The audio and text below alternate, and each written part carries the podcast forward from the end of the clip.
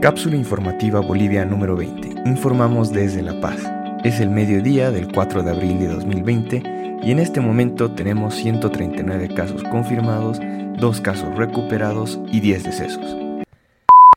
Estas son las noticias verificadas más importantes de la jornada. 1. Bolivia solo tiene 38% de unidades de terapia intensiva y carece de personal médico que las atienda.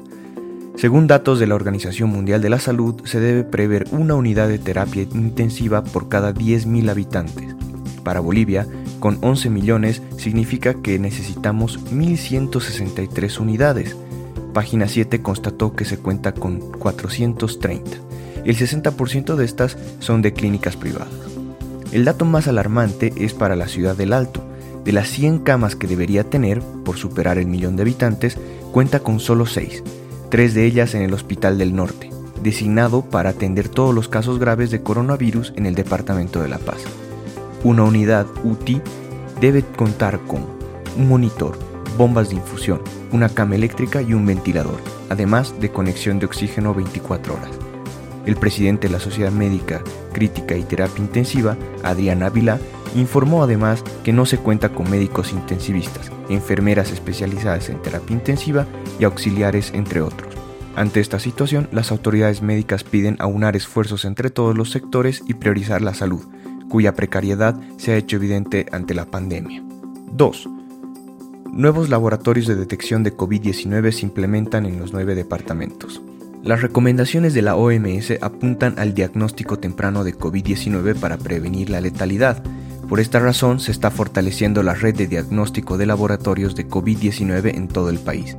Para ello, el programa de las Naciones Unidas PNUD ha donado equipos e insumos que permitirán equipar 13 laboratorios y aplicar entre 500 y 600 pruebas diarias a nivel nacional. Anoche, el ministro de Salud Aníbal Cruz aseguró que la curva de contagios no era tan aguda, aunque enfatizó que una eclosión puede aparecer en cualquier momento. Del mismo modo, Oscar Urenda, secretario departamental de salud de Santa Cruz, calcula que solo entre La Paz y Santa Cruz hay 400 casos de contagios que no han sido detectados por el sistema de salud. La implementación y equipamiento de los laboratorios permitirá mayor eficiencia en la prevención y el diagnóstico oportuno de la enfermedad. 3. Sedes La Paz no responde a la población. Se han conocido denuncias de la población publicadas en página 7 expresando que pese a los llamados al CEDES, no han obtenido respuestas oportunas para el diagnóstico. Afirman que hay tres casos confirmados por laboratorios privados que no se encuentran registrados ni reportados en la estadística del departamento. Ante esta situación, Página 7 trató de contactarse con Beimar Arancibia, director del CEDES, pero no obtuvo respuesta. El CEDES La Paz, junto a algunas clínicas privadas, se encuentran en investigación tras el fallecimiento de Richard Sandoval por coronavirus el pasado domingo. Gracias por escuchar. Por favor, cuídate y cuida de los demás tomando las medidas de precaución necesarias definidas por nuestras autoridades.